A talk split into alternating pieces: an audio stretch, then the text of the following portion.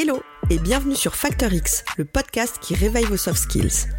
Je suis Anna Martineau et ici, je vous livre des pratiques qui marchent pour réveiller votre truc en plus, libérer votre potentiel et devenir une meilleure version de vous-même. Ça vous arrive d'en avoir marre de subir vos émotions? Marre de vous laisser emporter et d'avoir des réactions que vous allez regretter après? Eh bien, si c'est le cas, vous êtes au bon endroit. Parce que savoir gérer ses émotions, ça s'apprend.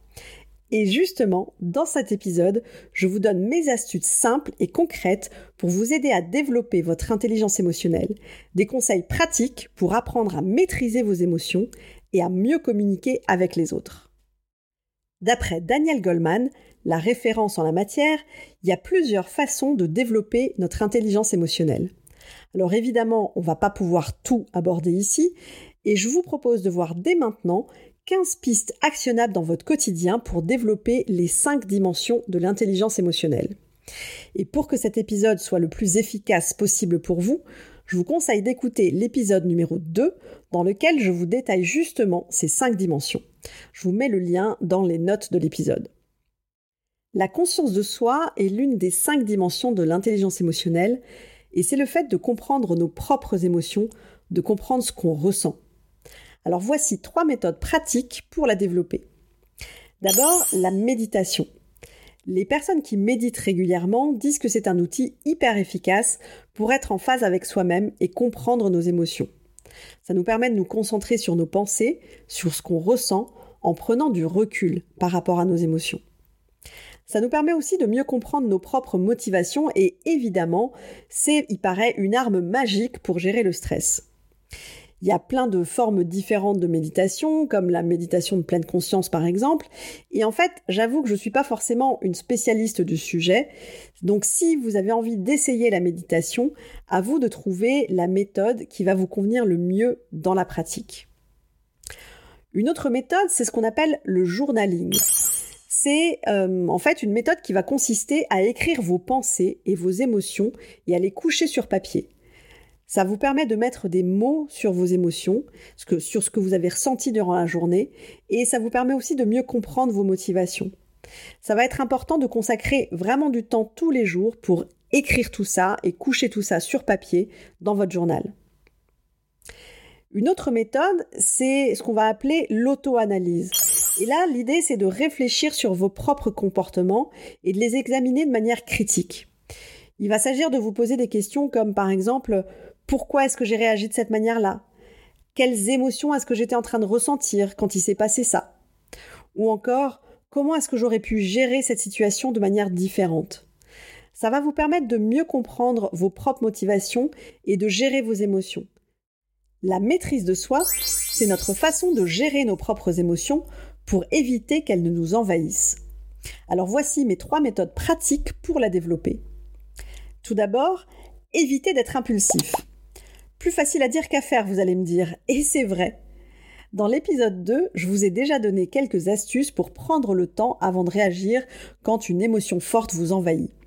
Donc si c'est pas encore fait, écoutez l'épisode 2 où je vous donne mes tips comme par exemple le fait de reporter la réponse à un mail qui vous a mis en colère pour éviter une réaction inappropriée. Plus globalement, quand vous ressentez une émotion forte, apprenez à prendre de grandes respirations. Le simple fait de prendre de grandes respirations va inonder votre cerveau d'oxygène, ça va vous calmer assez rapidement, vous verrez. Ou encore, comptez jusqu'à 10 dans votre tête. Là aussi, on en a déjà parlé dans l'épisode 2 et je le répète parce que ça marche. À chaque fois que vous discutez avec quelqu'un en face à face ou que pendant une réunion, un de vos collègues vous balance quelque chose qui vous énerve, qui vous met en colère, attendez. Attendez attendez et comptez jusqu'à 10 avant de répondre. L'idée de ces pauses, c'est de ne pas vous laisser dicter par votre émotion de l'instant quand elle est négative pour répondre. Le simple fait de créer ces temps de pause entre ce qui crée votre charge émotionnelle et votre réponse va vous permettre de réguler vos émotions et de prendre la main dessus. Une deuxième méthode dont je veux vous parler pour maîtriser vos émotions, c'est la méditation. On en a déjà parlé tout à l'heure dans l'idée de prendre conscience de nos émotions. Et la méditation, ça nous permet aussi de nous concentrer sur l'instant présent, de nous détendre en éliminant les distractions. Alors personnellement, j'avoue, j'ai un peu de mal.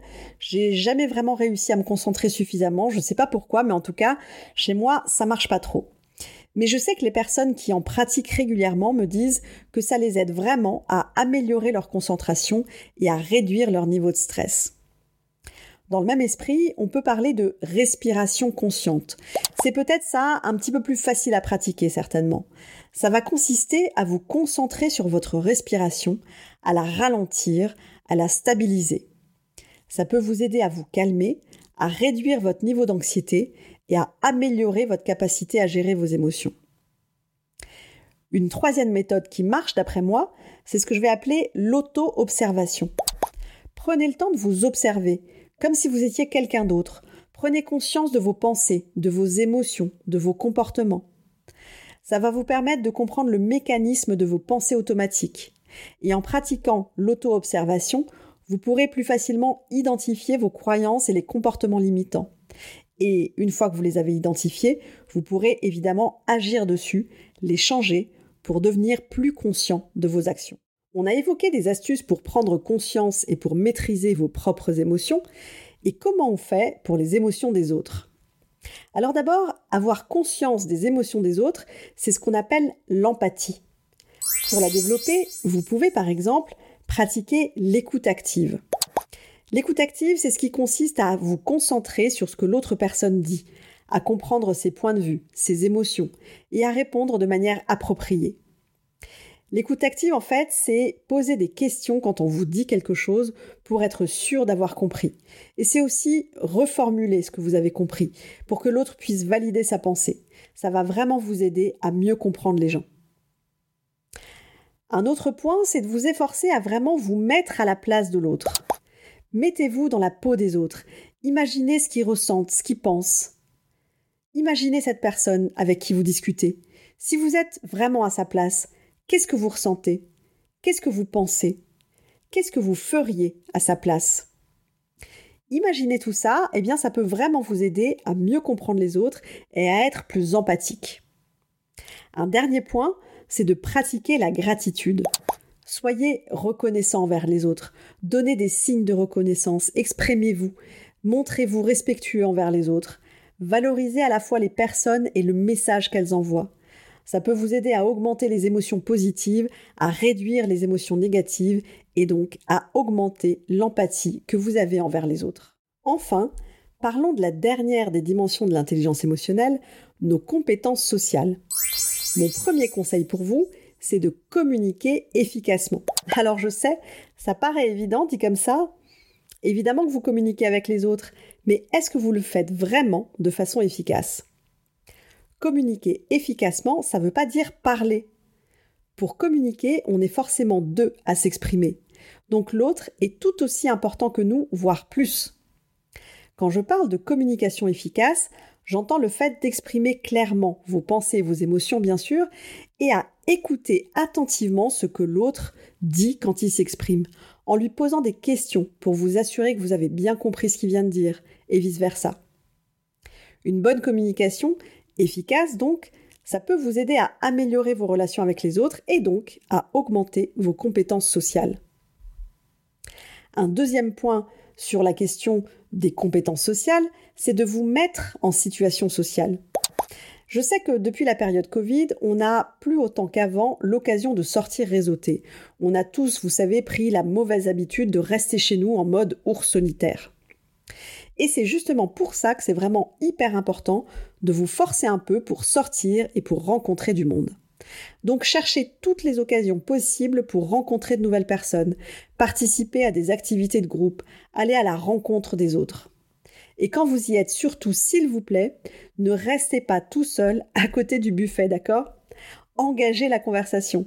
Et ce sera hyper facile parce que je vous assure, dans ces soirées, il y a des tas de personnes qui viennent seules comme vous, et vous savez quoi? Eh bien, elles n'attendent qu'une seule chose, que quelqu'un vienne leur parler. Donc quand vous allez repérer cette personne qui n'attendait que vous, posez-lui des questions sur la raison de sa présence, Si par exemple, avant le buffet, vous avez participé à une conférence, à une présentation, demandez-lui ce qu'il ou ce qu'elle en a pensé. Et voilà, la conversation est engagée. Une troisième et dernière méthode pour développer vos compétences sociales, c'est de travailler sur votre assertivité. Alors je ne sais pas si ce terme est vraiment clair, parfois j'ai l'impression que ça fait partie des mots qu'on entend souvent, mais on n'ose pas forcément toujours demander ce que c'est. Alors pour comprendre, on va déjà voir ce que c'est pas. L'assertivité, c'est le contraire de l'agressivité, le fait d'imposer son point de vue ou ses idées aux autres sans tenir compte de leurs sentiments. C'est aussi différent de la passivité, le fait de ne pas exprimer son point de vue, ses idées, ses besoins, en se laissant dominer par les autres. Et donc, on peut dire que l'assertivité, c'est notre capacité à exprimer nos pensées, nos sentiments, nos besoins de manière claire et directe, tout en respectant les besoins et les sentiments des autres. Avoir un comportement assertif, ça va contribuer à une bonne communication. Ça vous permet d'affirmer votre point de vue, tout en respectant celui des autres, qui peut être différent. Être assertif, c'est par exemple savoir dire non de manière polie mais ferme, sans s'excuser ou sans se justifier inutilement. Mais je me rends compte que le sujet est vraiment vaste, donc je vous propose de nous retrouver dans un prochain épisode où je vous proposerai de creuser le sujet parce qu'il y a des tonnes d'astuces pour vous aider concrètement là-dessus. Pour finir cet épisode, on doit encore parler de notre carburant, la motivation. Daniel Goldman, qui a beaucoup écrit sur le sujet, place la motivation au centre des quatre autres dimensions de l'intelligence émotionnelle. Donc voici trois méthodes actionnables pour développer votre motivation. La première, c'est d'identifier vos motivations profondes. Qu'est-ce qui vous pousse vraiment à agir? Est-ce que vous vous êtes déjà posé cette question? C'est vraiment super important de comprendre ce qui nous pousse à agir, ce qui nous motive au fond.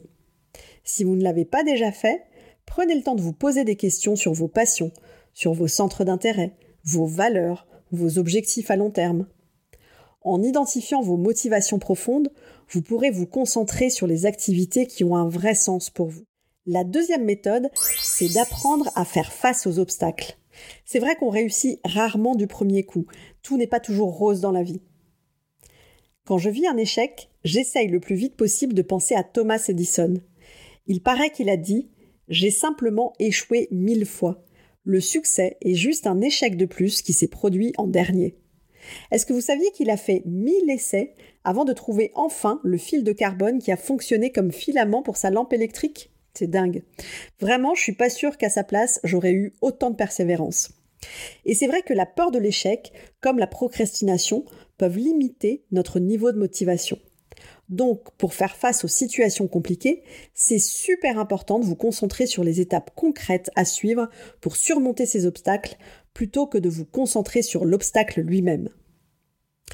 La troisième méthode à cultiver, d'après moi, c'est l'attitude positive. C'est clair, pour moi, l'attitude positive, c'est un prérequis indispensable pour la motivation. Pour développer une attitude positive, il y a pas mal de techniques pratiques comme pratiquer la gratitude, la méditation, la visualisation positive. Mais je ne vous en dis pas plus parce que l'optimisme, c'est justement le sujet que j'ai choisi pour le prochain épisode. On arrive à la fin de cet épisode et vous savez maintenant comment développer votre intelligence émotionnelle avec ces 15 méthodes pratiques. Bien évidemment, cette liste est loin d'être exhaustive. Il y a des tonnes d'autres techniques et astuces pour développer votre quotient émotionnel et en faire votre facteur X. Mon challenge pour vous aujourd'hui, concentrez-vous sur une des dimensions de l'intelligence émotionnelle, celle qui vous semble la plus pertinente à développer maintenant, et engagez-vous à pratiquer les trois astuces dès aujourd'hui. Et quant à moi, je vous donne rendez-vous dans le prochain épisode pour d'autres pratiques actionnables dans votre quotidien. À très vite! Si cet épisode vous a plu, le meilleur moyen de me le dire et de me soutenir, c'est déjà de vous abonner au podcast et ensuite de me laisser un avis 5 étoiles. Ça va vraiment m'aider. Alors d'avance, merci pour ça.